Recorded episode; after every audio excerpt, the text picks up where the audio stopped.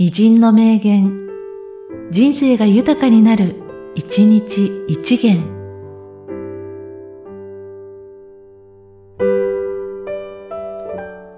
2月7日、高崎辰之助。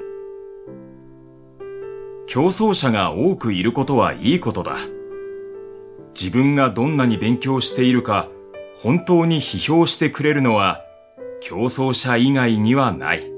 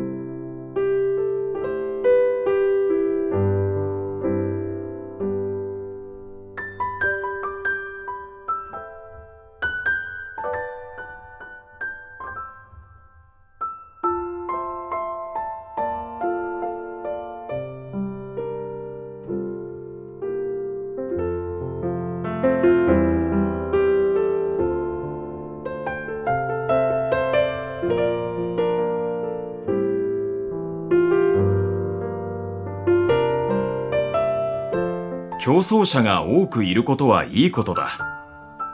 自分がどんなに勉強しているか、本当に批評してくれるのは、競争者以外にはない。